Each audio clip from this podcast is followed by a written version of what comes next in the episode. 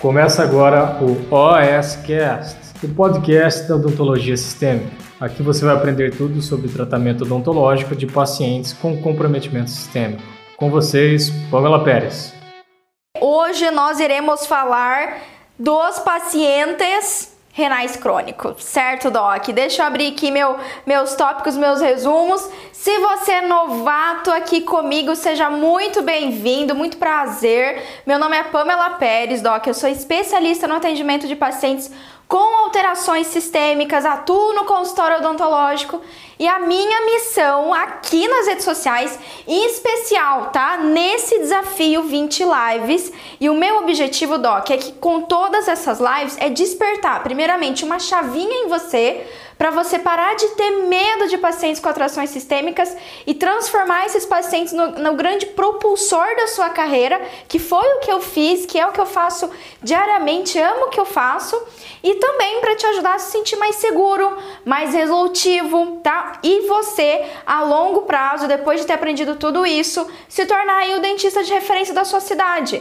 Aquele dentista que resolve, ó, hashtag dentista que resolve. Aquele profissional que é realmente aquela referência. Se tem um paciente com atração sistêmica, se tem alguém com dor, se eu tenho aquele paciente complicado, você vai ser o cara ou vai ser a mina que vai resolver. Eu brinco bastante quando eu converso com os outros dentistas, né? Falo, caramba, o pessoal fala assim comigo, Pamela, eu não sei como é que você faz. Você só pega bucha, você só pega pepino, você só pega aqueles pacientes que ninguém quer. Eu falei, pois é, e é isso que me deixa rica. é isso que vai deixar vocês ricos. E não só rico, né, Doc? É você saber que você realmente está fazendo o máximo por aquele paciente, que você está transformando uma vida de um paciente que está pingando, pingando em consultório odontológico que não acha ninguém que atende. Fechou? E hoje, na nossa terceira live, tá? Na nossa terceira live, nós vamos falar dos pacientes renais crônicos. Esses pacientes eu tenho assim um carinho especial. São um perfil que eu adoro atender, porque infelizmente a maior parte dos colegas tem muita dificuldade de atender esses pacientes, tá? Doc, então é o seguinte, nós vamos falar do paciente renal crônico. Como eu disse, esse é um paciente que eu tenho muito carinho em atender. Primeiramente, porque eu sei que eu consigo resolver, que eu consigo atender e consigo fazer todos os procedimentos odontológicos num paciente renal crônico. E você vai ver até o final dessa live que se você quiser fazer, é, quiser fazer implante no paciente renal crônico, você pode. Você pode fazer implante no paciente renal crônico com segurança e com sucesso, fechou? Uh, além disso, esse é um perfil de paciente que a maior parte dos dentistas tem dificuldade mesmo, então eu recebo bastante. Uh, sem falar que atendi bastante paciente no ambiente do hospital já, mas hoje em dia o que eu mais atendo, assim, é, no 80% dos pacientes renais crônicos que eu já atendi foi no ambiente do consultório, tá? Então, tem o paciente que está internado sim, mas a grande maioria dos pacientes renais crônicos que a gente vai ter e vai atender ao longo da vida vão bater na sua porta aí no seu consultório odontológico, tá? Você querendo ou não, já vou te dar essa notícia e hoje a gente vai transformar essa notícia numa notícia boa, tá? Bom, vamos lá então, agora que você já mandou a hashtag aí pra mim, deixa eu apagar aqui para eu saber quem é novo, quem é velhaco. Também tem, tem, tem uma galera fiel aqui, tem os docs fiéis que estão seguindo a risco o desafio. Tô orgulhosa de vocês. Bom, primeira coisa que eu quero que você entenda de um renal crônico, tá? Nós temos um paciente com insuficiência renal crônica e nós temos, é diferente de um paciente renal crônico que faz, anota aí, hemodiálise. Tá? É a primeira coisa que eu quero que você entenda. E eu já quero que você mande uma hashtag aqui pra mim. Não existe 8 ou 80. Manda essa hashtag aqui, não existe 8 ou 80. Pamela, o que, que isso quer dizer? Toda vez que você pegar um paciente, pegar não, né? Chegar para você no consultório odontológico, um paciente que te relatar uma alteração de saúde, uh, eu sei como que quem tá no começo se sente, porque eu me senti assim. Vou te dar um exemplo. Primeiro paciente que veio para mim falou: "Doutor, eu tenho, é, eu sou paciente renal crônica, eu faço hemodiálise". Eu travei. Eu travei, travei travado, porque eu não sabia exatamente o que fazer, como avaliar esse paciente. Eu travei travado as minhas primeiras pacientes renais crônicos. Por quê? Porque naquela época eu não sabia que existe, Doc, toda patologia. Pode ser de hipertensão, diabetes, renal crônico. Ontem a gente falou de onco. Não existe 880. Não existe, ah, o paciente é ígido, eu atendo. O paciente é renal crônico, meu Deus do céu, se ele é renal crônico, eu já não atendo mais porque ele já tem um problema de saúde grave.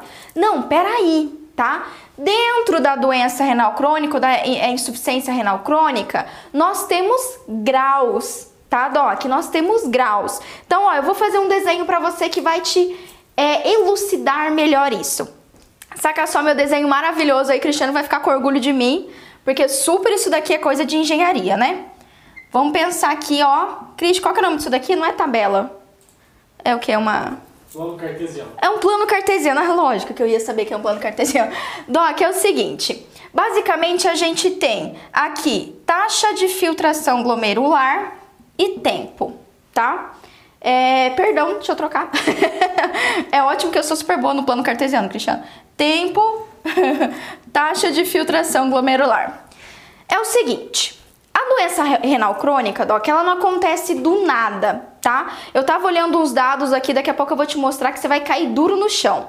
Ela não acontece do nada. Então, um paciente renal crônico, ele tem é, o início da doença renal, ela não vai apresentar, o paciente não vai apresentar quase nenhum sinal e sintoma. Tá? Então anota aí. O que é TGF? TGF significa taxa de filtração glomerular. Isso daqui é o parâmetro que me mostra basicamente o quanto o rim está filtrando, certo? Então vamos lembrar lá rapidinho a função dos nossos rins. Eles têm inúmeras funções. Entre uma das principais é filtrar todo o volume sanguíneo, tirar as toxinas, tirar tudo que não serve para o nosso corpo e devolver a água para o nosso organismo. Fechou? Pois é, isso, essa, o quanto o rim trabalha, né? O quanto ele está funcionante. Uma das formas que a gente avalia é a taxa de filtração glomerular. Então, eu, você, enfim, a gente para tá bonitão lá tranquilo, não temos nenhuma doença renal crônica, a nossa taxa de filtração glomerular vai ser de 100%, certo? Pois é, quando eu tenho um paciente que desenvolve a doença renal crônica, doc, Pamela, qual que é o paciente? Já anota aí, tá? Porque hoje você até não pode ter um paciente renal crônico, mas sabe aquele seu paciente com diabetes e hipertensão? Pois é, mais de 25% dos pacientes renais crônicos são pacientes diabéticos, tá? Então é a progressão, a gente chama de é, nefropatia diabética, a progressão da diabetes descompensada, não controlada, o paciente pode ter uma insuficiência renal crônica, tá? Se juntar com a hipertensão, então aí que coitado desse paciente. Então, ao longo do tempo, devido comorbidades e por aí vai, essa taxa de filtração ela faz o quê? Ó, ela vai caindo, Doc. Pamela, para que, que você está desenhando esse gráfico, gráfico louco para mim? Primeira coisa que eu quero te falar. Se o paciente chegou para você e ele falou que ele tem doença renal, enfim, ou ele é, tem, faz insuficiência renal, não necessariamente ele vai estar tá fazendo hemodiálise e não necessariamente ele vai ter inúmeras comorbidades por causa disso, tá? Porque mais ou menos aqui, tá? Até ó, 50% da, da alteração renal, ou seja, se o meu paciente tiver perdido, aquele paciente diabético, tiver perdido um rim, metade da função renal, ele ainda não vai apresentar sinais e sintomas importantes. Oh!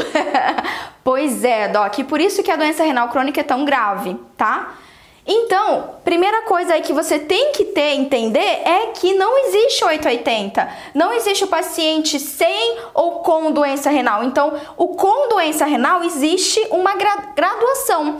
E só quando o paciente entra aqui, ó, lá o, o, o fígado, o rim dele tá filtrando abaixo de 10%, é que esse é um paciente que pode que pode ir para hemodiálise. Tá certo, Doc? Então, a partir que eu perdi quase que totalmente a função renal, aí o paciente pode ir para hemodiálise e por aí vai.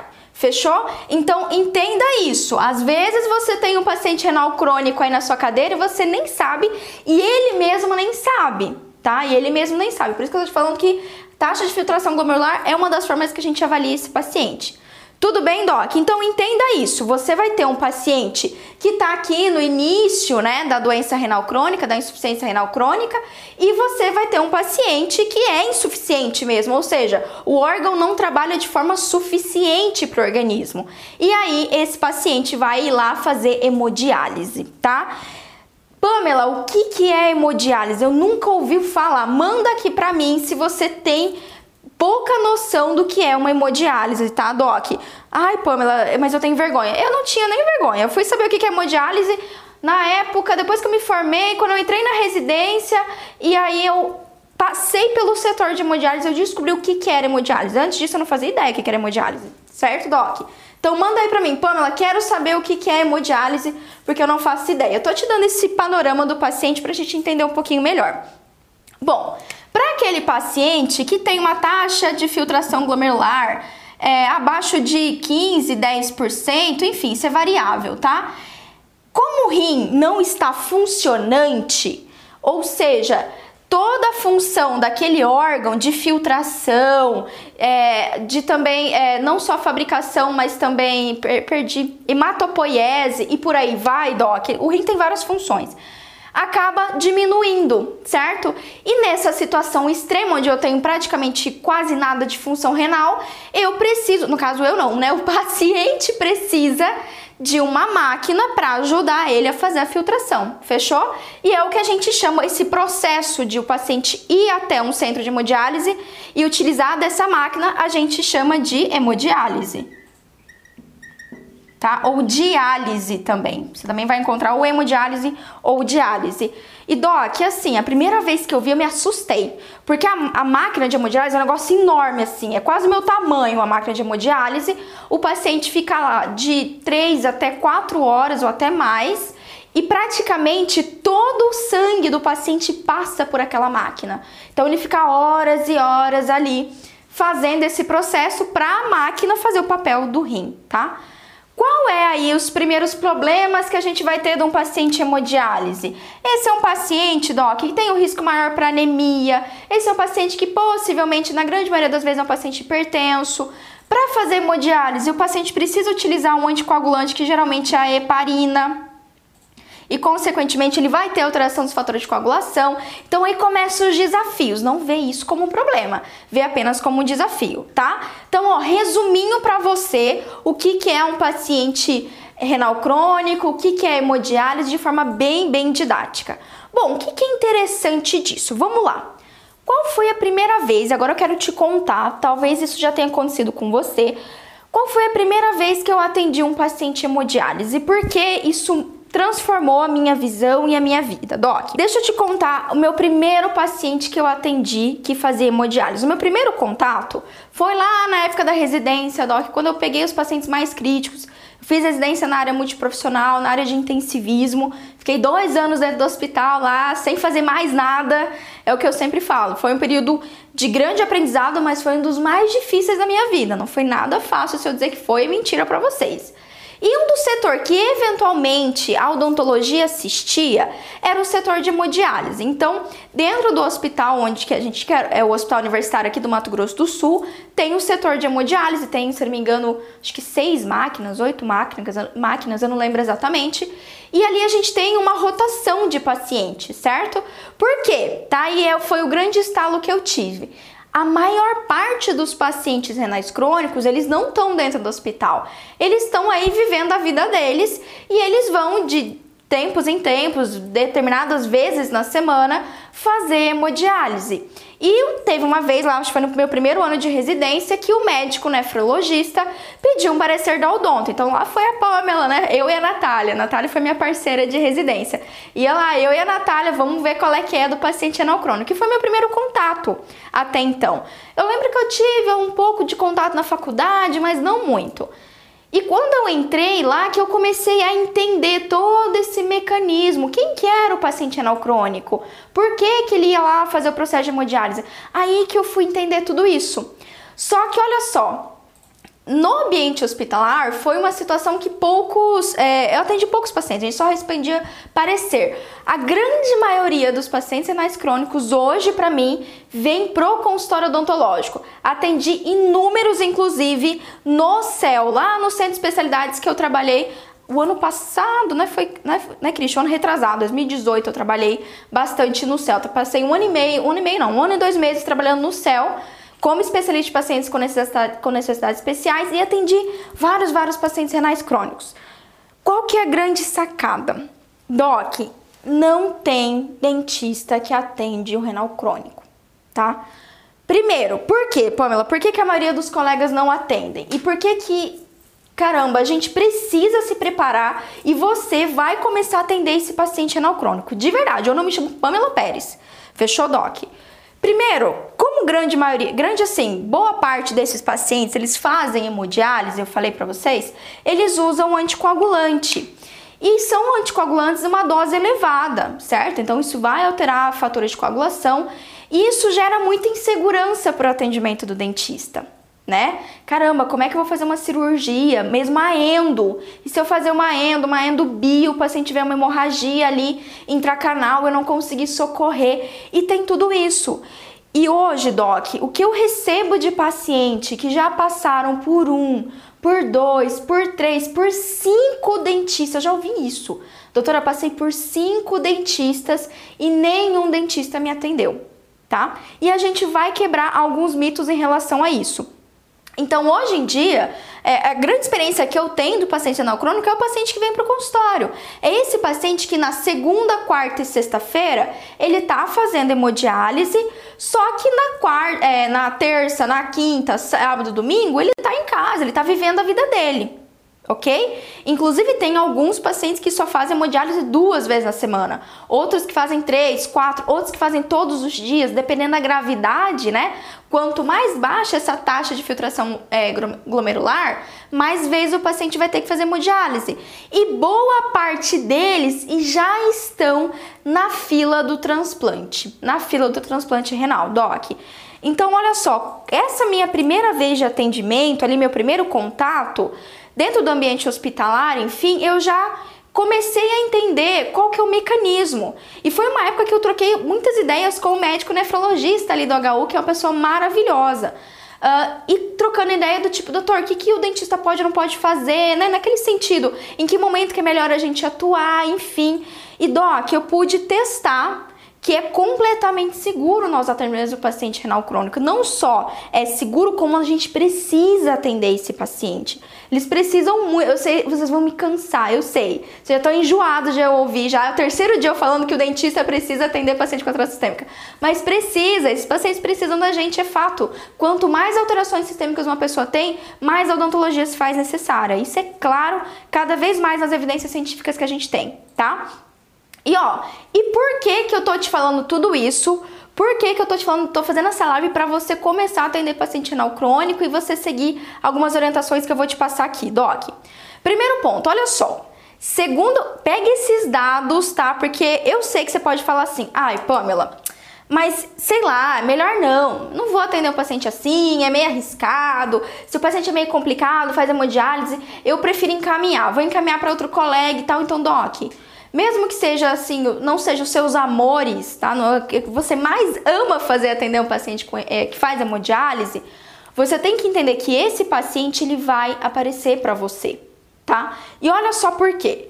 Segundo, ó, vou pegar aqui para você. Segundo a Sociedade Brasileira de Nefrologia, agora o ano passado, em 2019, a prevalência, tá? No, perdão, no Brasil há uma estimativa de mais de 10 milhões de pessoas com algum nível já de doença renal crônica. Então, ó, esse paciente que você atende que é diabético descompensado, daqui 10 anos, e é rápido mesmo, ele pode ser já um paciente renal crônico, tá? Não pense que paciente renal crônico é paciente idoso. Não, de forma alguma. Os meus pacientes renais crônicos são pacientes na casa dos 40, 50 anos. É aquele paciente que quer fazer implante. Porque sim, o paciente renal crônico, ele quer fazer implante, ele quer fazer botox, harmonização orofacial, ele quer fazer uma prótese nova, ele quer colocar faceta, ele quer fazer tudo que tem que fazer. E ele merece fazer tudo que tem que fazer. Tá, Doc? E olha só, Desses 10 milhões, em 2019, 90 mil pessoas faziam hemodiálise, Doc. Com certeza agora em 2020 isso já aumentou, não tem nem dúvida, certo? E aqui a gente, os dados estão mostrando também da Sociedade Brasileira de Nefrologia que nos últimos 10 anos, ou seja, a gente está em 2020, de 2010 a 2020, sabe quantos qual que, é, qual que é a porcentagem de crescimento do número de pacientes com é, doença renal crônica? 100%, tá? Teve um aumento de 100% do número de pessoas renais crônicas no Brasil de 2010 até esse ano. Doc, isso é muito importante pra gente muito importante. Eu sei que você se preocupa demais com a sua especialidade, com atualizações, com os equipamentos mais incríveis que você tem no consultório. Só que não adianta você ter tudo isso se você não saber manejar esse paciente. Ou se você vai que, vai que tá sobrando grana, né, digamos assim, você acaba dispensando esse paciente, porque sinceramente não tá sobrando grana para mim. Ainda não. Então eu não posso dispensar um paciente não crônico. Eu tenho colegas implantodontistas que eu presto mentoria, presto consultoria, que hoje em dia fazem implante e me ligam, Pamela, eu tô com um paciente renal crônico, eu preciso atender, me ajuda, ele quer fazer oito implantes eu consigo fazer e tal. E sim, dá para fazer, doc.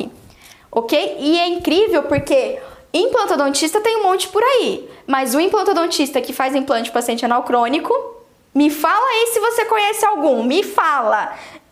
Me apresenta, porque aqui em Campo Grande eu conheço o Fred, que é meu amigo que eu presto consultoria. Só, eu não conheço mais ninguém. Fechou? Então presta atenção nisso. A realidade da nossa população brasileira está mudando. Eu não venho aqui encher a cabeça de vocês de ideias à toa. Não é à toa, Doc. A gente tem que aprender a lidar com todos os perfis de paciente, incluindo os pacientes renais crônicos, tá? E ó, como eu falei, 25% dos pacientes com diabetes mellitus vão ter, é, desenvolvem insuficiência renal. Então isso é muito importante. Eu sou paciente de hoje que daqui 10 anos vai ter doença renal crônica, tá certo, Doc? Ó, e eu peguei aqui um outro dado, muito, guarda esse dado, vocês não vai, você não vai esquecer desse dado, porque isso daqui é prova, isso daqui a gente tem que olhar. Tem que parar de só ficar olhando o dente, como é que faz a resina e ver o que está acontecendo no nosso país, o que está acontecendo na nossa sociedade. Porque a nossa sociedade ela está em constante mudança. O perfil de paciente que a gente recebe no consultório é completamente diferente do que a gente tinha 10 anos atrás, Doc. Há 10 anos atrás ninguém nem sabia o que é odontologia hospitalar. Ninguém nem falava de home care, ninguém nem falava de laser terapia quiçá de toxina botulínica, harmonização e por aí vai. Você sabe disso. Então a gente tem uma realidade que é diferente. Ó, o Brasil, tá? O Brasil, entre todos os países que a gente tem, tá em segundo lugar com o número de transplantes renais. Presta atenção, ó. Transplante renal. Esse é um paciente todo por lei, por lei, todo paciente que vai para transplante precisa passar pelo atendimento odontológico prévio. Um paciente que vai para transplante, ele não pode ter nenhuma unha encravada, doc, não pode. Não pode ter um mínimo de infecção, nada. Então ele tem que passar por, pelo dentista para fazer o controle de foco de infecção odontológico, porque senão ele pode perder o implante. E eu vou dizer para vocês uma coisa, mais ou menos o implante é ótimo, o transplante, eu troco todas as palavras. O transplante. Esses tempos atrás, eu fui convidada para participar de uma reunião lá aqui no CRO do meu estado. Acho que deve ter uns seis meses. E porque uh, a gente ia receber dois enfermeiros do hospital aqui de Campo Grande. Não vou citar o hospital para não criar nenhum conflito de interesse, mas um hospital de referência, o Hospital do SUS aqui em Campo Grande. E esses dois é, enfermeiros, olha só, olha só, esses dois enfermeiros pediram uma reunião com o Conselho Regional de Odontologia, em especial com a comissão de odontologia hospitalar, certo? Até então eu fazia parte da comissão, fui lá atender e conversar com esses colegas. Olha só o que estava acontecendo. Eles vieram em desespero falar com a odontologia, porque muitos dos pacientes deles estavam perdendo o transplante, ou seja, todo transplante existe uma fila, né? Então tem o paciente 1, tem o 2, tem o 3, tem uma fila, certo? No Brasil, no mundo é sempre assim. E aí o que acontecia? Chegava a vez do seu João, é o que estava acontecendo há meses atrás. Infelizmente, eu acredito que ainda esteja acontecendo. Chegava o seu João lá para fazer o transplante, ou seja, encontrou um órgão compatível, chegou a vez dele.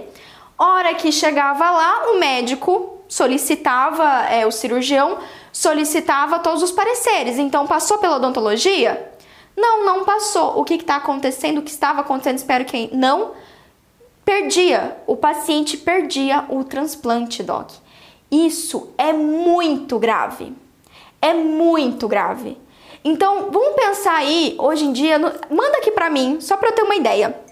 Manda aqui pra mim, hashtag SUS, se você tá no SUS, ou hashtag particular, se você tá no consultório, tá? Ou, enfim, coloca aqui pra mim, tá? Hashtag, só pra eu saber, que eu vou te dar uma sacada você vai enlouquecer. As minhas alunas enlouquecem com essas coisas. Manda aqui pra mim se você tá no SUS ou se você tá no privado. Serviço privado, tá? Manda aqui pra mim pra ter uma ideia. Presta atenção então. Presta atenção se você tá no particular. Se eu tenho uma obrigatoriedade do paciente passar pelo atendimento odontológico, por que que você ainda não está falando isso nas suas redes sociais? Tá? Se você ainda não tem uma rede social, ou enfim, Pamela não tem rede social, por que, que você não está indo lá nesses setores que fazem hemodiálise e conhecendo os médicos nefrologistas? Hum? Você já saiu do seu mocho e conversou com os nefros aí da sua cidade? Conversa com, porque são os nefros que vão ali ter a lista, saber quem é renal crônico grave, quem está indo para transplante, quem está na fila, certo? Porque, Doc, você pode fazer essa adequação. É o nosso papel fazer essa adequação.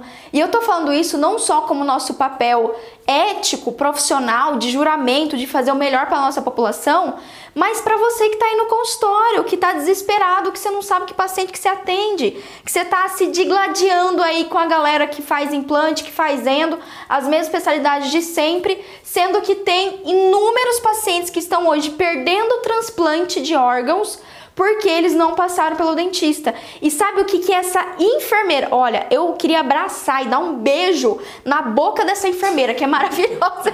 O Cristiano rachou o bico aqui.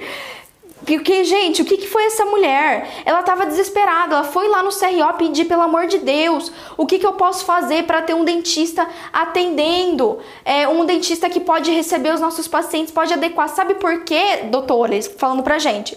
Porque os nossos pacientes eles não conseguem atendimento. O céu tá lotado e eles estão perdendo o transplante deles porque eles não encontram um dentista que faça isso. Sacou? Então, ó, isso daqui, a minha live de hoje é para eu te falar, sim, eu vou te falar as abordagens, o que, que você tem mais ficar atento em relação a esse paciente, mas é para ligar essa chavinha para você parar de sofrer correndo atrás de paciente, sendo eh, disputando aquele paciente que quase todo dentista atende, né? Aquele paciente redondinho, perfeito e pensar que você pode pegar esse perfil de paciente. Pensa aí na sua cidade, quantos dentistas que você conhece que atende paciente com atração sistêmica? Faz isso de forma adequada, resolutivo. Esse dentista pode ser você e tá os dados aqui na nossa cara, né? Na nossa cara. Ó, só para vocês terem uma ideia, sabe quantos transplantes renais foram feitos em 2019? 6 mil. Desses 6 mil que deveriam, que ainda tem gente na fila, é o dobro. Isso foi dado de 2019, a gente vai ver ainda esse ano. O 12 mil pessoas estavam na fila do, do transplante renal. Isso se distribuir isso geralzão, é muita gente. Sem falar que se infelizmente continuar a progressão a cada 10 anos, daqui 10 anos, que é amanhã, tá? Eu tô formada há 8 anos já. Parece que foi ontem, né, Cristi? Eu às vezes falo, meu Deus do céu, parece que foi ontem. Eu tô na crise dos 30. Tô na crise dos 30. Hashtag crise dos 30. Não tô já ficando com os cabelos brancos, tá terrível. O tempo voa, então esse paciente seu, loguinho, infelizmente isso vai aumentar. A gente tem aumento de paciente de diabetes. Diabetes e hipertensão tem crescido no nosso, nosso país nos últimos anos. Diabetes cresceu 62% nos últimos 10 anos. Em, doc, infelizmente é uma coisa que vai aparecer para você. Não tem como, tá? E ó, agora que você já deu esse choque de realidade aí, se você já virou a chavinha, o que, que eu quero te falar agora? Doc, um tendo isso em mente, anota aí cinco pontos. Na verdade, eu quero falar para você cinco erros para você não cometer para atender esse paciente renal crônico, tá? Então, ó, vamos lá. Primeiro erro aí que eu quero que você anote é o seguinte: não tratar o paciente. Basicamente, um dos erros mais cruciais é você mandar embora esse paciente. A gente não vai mais fazer isso. Eu vou te ajudar e nós não vamos fazer mais isso, tá? Por quê? Porque quando você manda embora esse paciente, você está literalmente perdendo um paciente, um potencial paciente. Há mais ou menos uns três meses, o meu colega Fred me ligou. Pan, tô com um paciente renal crônico. Na verdade, esse foi o segundo caso de paciente renal crônico para ele. Tô com um paciente renal crônico que quer fazer implante. E aí, ó, eu já mando, manda a hashtag para você, ó. Renal também faz implante. Faz, Pamela. Pelo amor de Deus, faz implante. Sim, faz. Pamela, mas o paciente não toma anticoagulante e tudo mais? Toma, mas não quer dizer que não dá para você adequar. Na verdade, os anticoagulantes que o paciente faz uso, tem como a gente controlar isso, tem como a gente avaliar os parâmetros de coagulação e geralmente esses parâmetros eles não vão estar num limite uh, grave o suficiente para você deixar de fazer o atendimento odontológico. Doc, tem toda uma adequação, tem todo um protocolo de atendimento renal crônico, mas eu já deixo isso claro para você, tá? Fica tranquilo que você consegue fazer mesmo um paciente que faz hemodiálise, sem falar que não é todo paciente que faz hemodiálise ainda.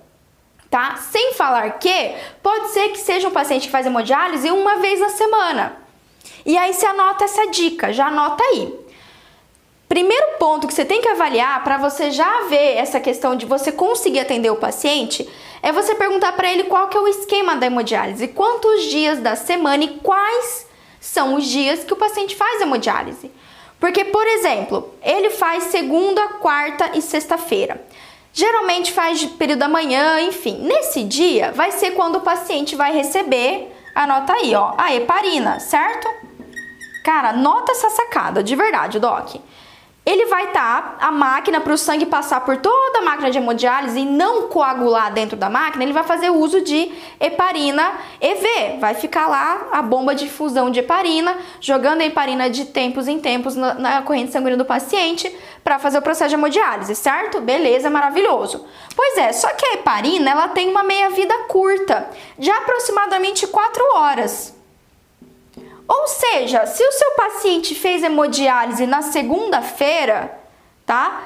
Mais ou menos 4 horas depois já vai ter caído pela metade a potência da heparina e ali no outro dia que ele não fez hemodiálise é um ótimo dia para você fazer o atendimento odontológico. Sacou? Então, ó, fica a regrinha aí do paciente de hemodiálise. Sempre atenda nos intervalos entre as hemodiálises. Pamela, e se for um paciente que faz hemodiálise todo santo dia? Eu sei que você vai perguntar se também tá essa dúvida aí. Todo santo dia ele faz hemodiálise. Tem paciente assim? Tem paciente assim, que faz de segunda a sexta-feira, segunda a segunda, enfim. Nesse caso, você vai ver qual que é o horário que ele faz, né, hemodiálise. Ah, ele faz às, é, sei lá, uma da tarde. Beleza, então o que, que você vai fazer? Você vai atender ele de manhã certo? Ou você pode atender ele também no último horário, se você tiver, mas preferencialmente de amanhã, porque ele fez a hemodiálise às 3, lá pelas 5, 6 da tarde já diminuiu o efeito da heparina, ele passou a noite inteira sem efeito da heparina e quando ele vier para o seu atendimento odontológico, já vai ter perdido grande parte do efeito do medicamento, tá? Heparina, noxaparina pode ser um dos dois. Guardou a dica importante? Por isso que dá. E foi o que eu falei lá pro meu amigo Fred. Falei, Fred, atende essa paciente no intervalo. Você não precisa fazer o implante, oito implantes de uma vez. Faz um implante. Avalia como é que o paciente vai ficar, certo? Pamela, tem outros parâmetros sanguíneos que eu preciso avaliar no paciente anacrônico? Sim, tem. Quais? Hemograma completo desse paciente. Se ele faz uso de anticoagulante, a gente vai pedir os fatores de coagulação, TTP, TT e TP, certo? Uh, além disso, é, TFG que eu falei para vocês, taxa de filtração glomerular, ureia, creatinina para a gente saber como que tá o processo de hemodiálise desse paciente. Então sim, a gente vai investigar tudo isso. Se o paciente estiver equilibrado e a hemodiálise vai proporcionar, a hemodiálise é a nossa amiga, vai proporcionar esse equilíbrio no paciente, você pode fazer o seu procedimento. A sua endo, o seu implante e tudo mais. Fechou? Anotou aí? Então tudo isso a gente tem que ver do paciente. Só que o seu primeiro erro é não fazer, tá? É não atender. Sim, renal faz implante, renal faz qual, qualquer tipo de procedimento odontológico. Outro segundo erro, que eu já dei um spoiler aqui para você que você não pode cometer, é não avaliar as, a gravidade do, do renal crônico, a gravidade da patologia dele. Como que a gente avalia essa gravidade? O que eu te falei agora solicitar os exames de sangue. Vou anotar aqui para você não perder. Anota aí, que eu sei que vocês adoram a parte técnica e eu quero que você atenda paciente renal crônico, tá? Pamela, quais parâmetros eu vou avaliar no paciente? Parâmetro número 1, um, sagradamente, contexto geral. Ele não é só um paciente renal crônico. Ele pode ter hipertensão, ele pode ter diabetes mellitus, você vai avaliar tudo isso nele. Pamela, não sei avaliar. Vai lá e faz a load do meu e-book. Aprende um pouquinho mais, acompanha eu aqui no desafio 20L, que você vai conseguir sim. Vai conseguir. É só um conhecimento que você ainda não tem, tá bom?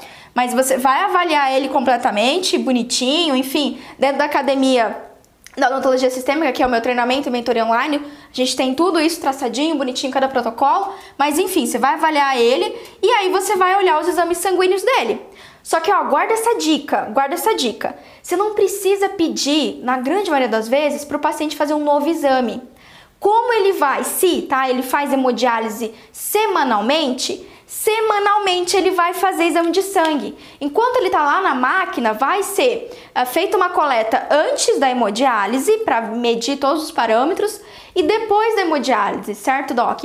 Então ali você vai ter quase sempre, vai ter o hemograma, vai ter. Anota aí então, ó. O hemograma. Fatores de coagulação nem sempre tem, tá? Mas se tiver, ótimo.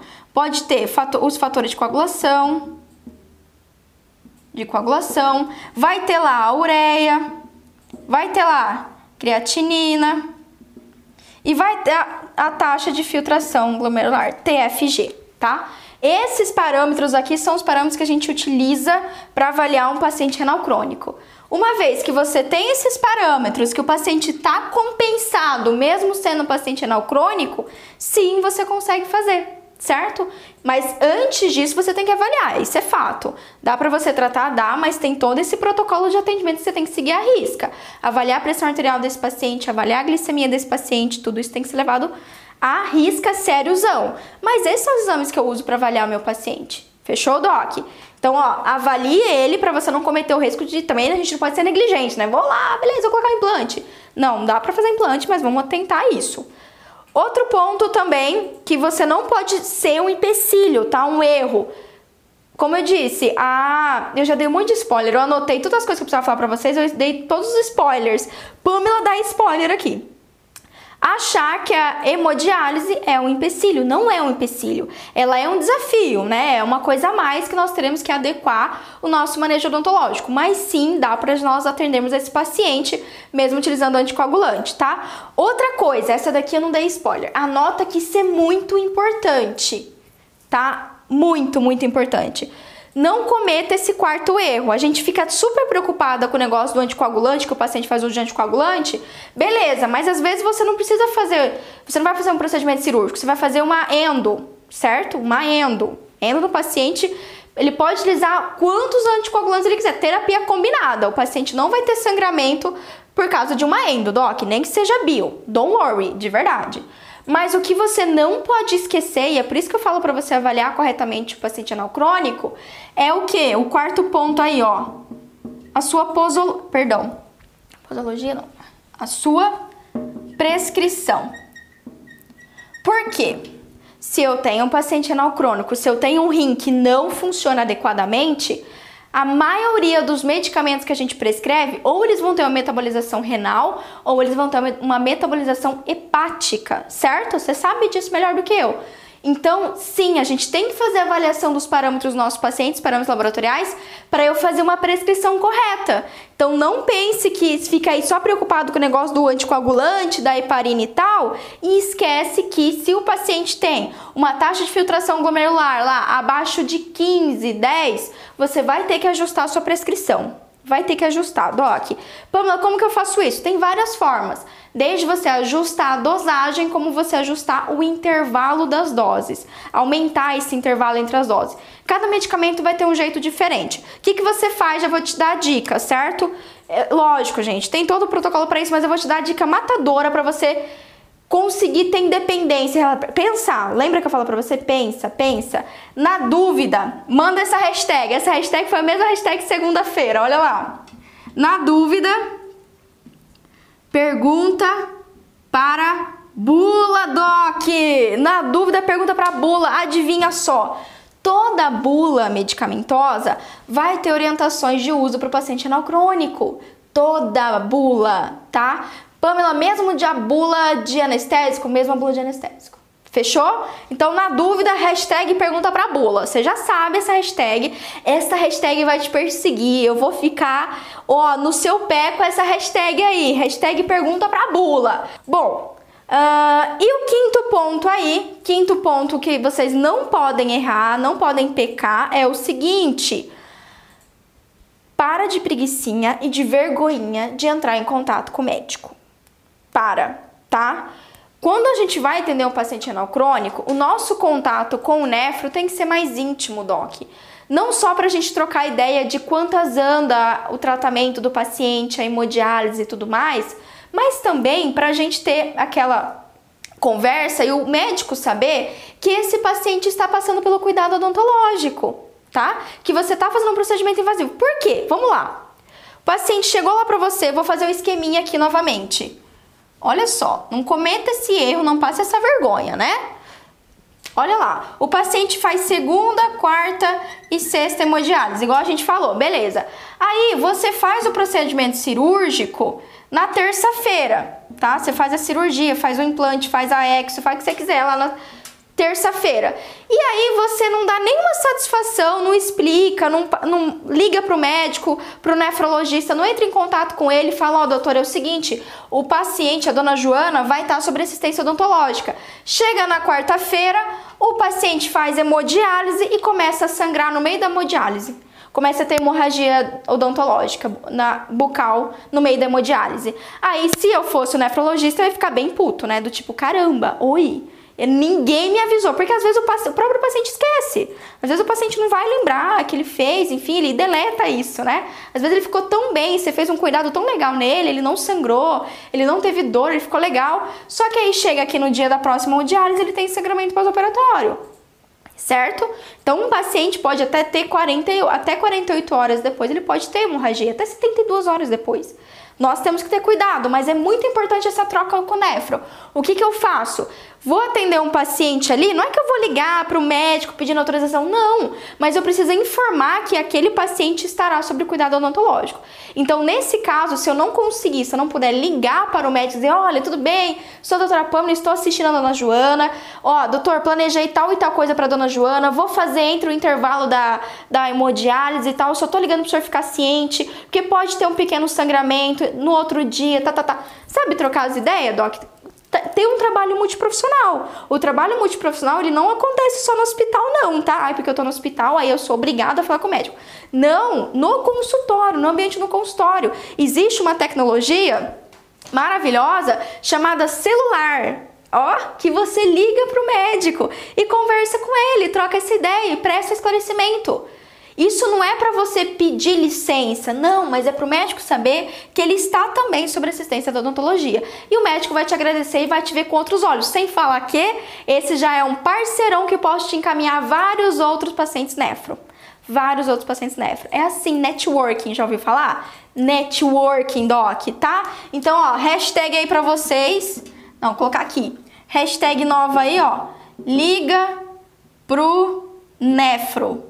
E essas hashtags aqui, ó, só entendedores entenderão. Eu vou colocar no final dessa live lá o nosso o nosso a frase da, da live e aí eu vou colocar a hashtag que só entendedores entenderão. Se eu tenho, Pamela, um paciente que é renal, mas ele também é hipertenso, mas ele também é diabetes mellitus, que eu faço? Que anestésio que eu uso?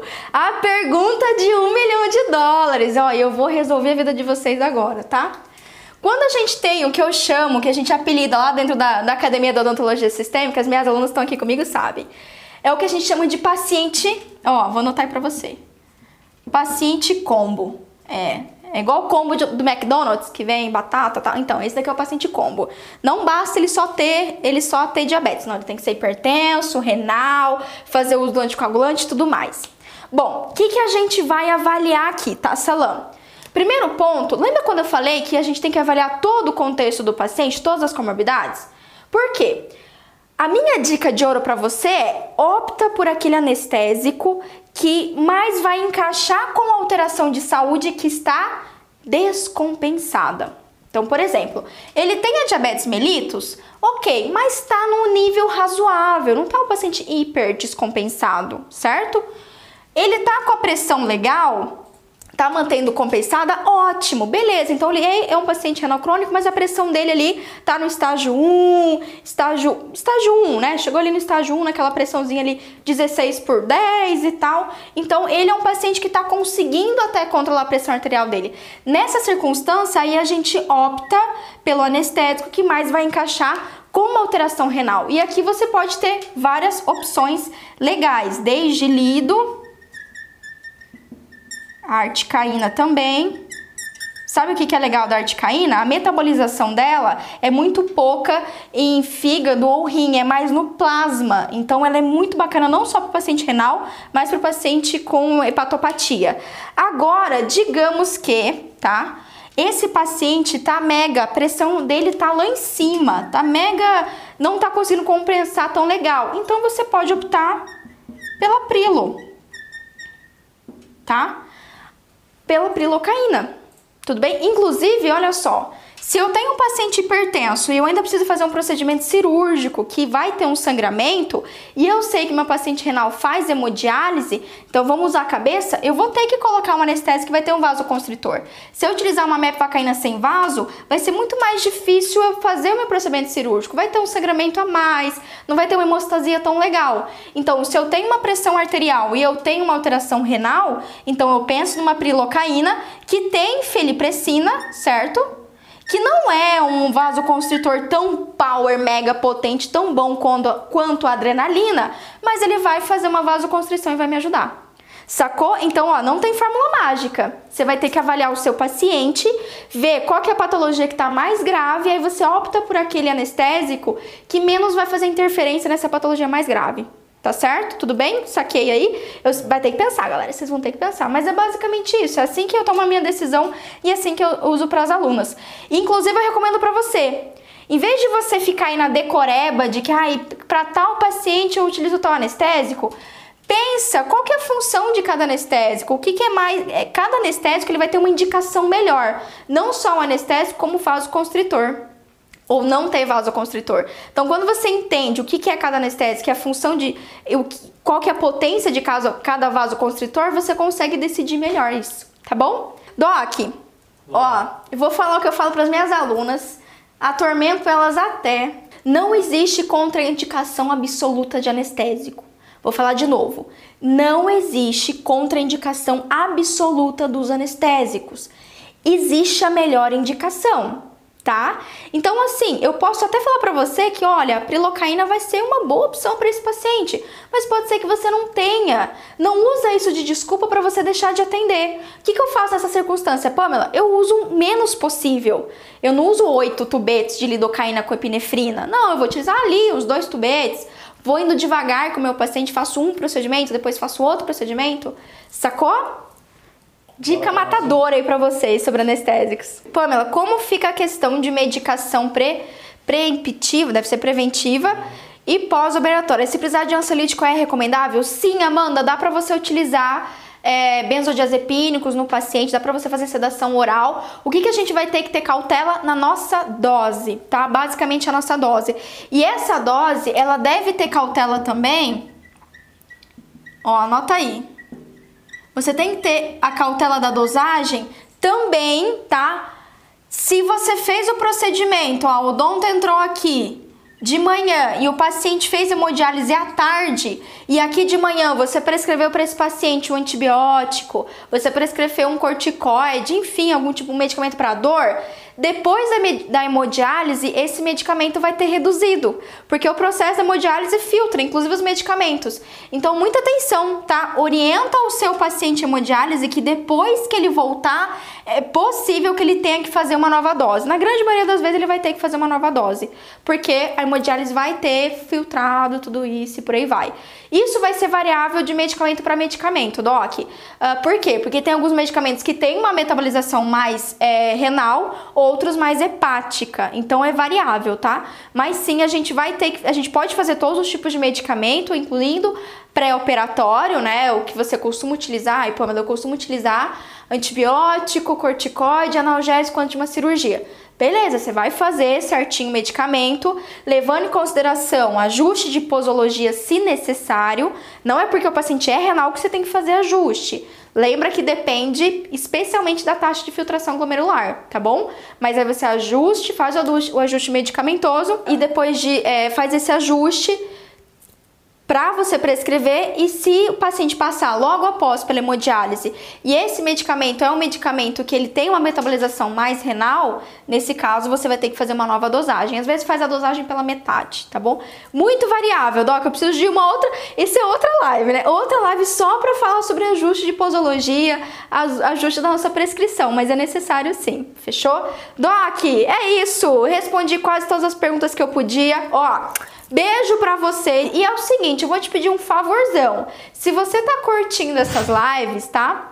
Eu tô mandando todos os links das lives lá no Telegram e os artigos que eu utilizo para fazer minhas aulas. Então você entra lá pamelaperes.com.br barra Telegram. Se você quiser os artigos ou se você quiser uh, tá lá no Telegram que todo dia eu lembro vocês, eu dou também, mando alguns áudios complementares com insights que eu tive aqui, às vezes alguma coisa que eu esqueci de falar aqui que a gente esquece mesmo, eu falo lá pro grupo do Telegram, pro meu canal do Telegram. Então entra lá, o Cris vai deixar aqui para vocês no quem tá aqui no YouTube comigo uh, vocês entram lá para vocês serem avisados e receber todos esses materiais extras. Fechou?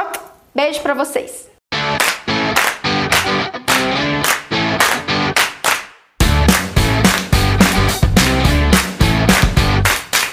Você ouviu o OSCast, o podcast da odontologia sistêmica. Se você gostou desse episódio, tem muito mais nas nossas redes sociais. Siga-nos no Instagram, arroba Pamela P. Pérez, e no nosso canal do YouTube, Pamela Pérez. A gente se vê na próxima. Um abraço, até mais.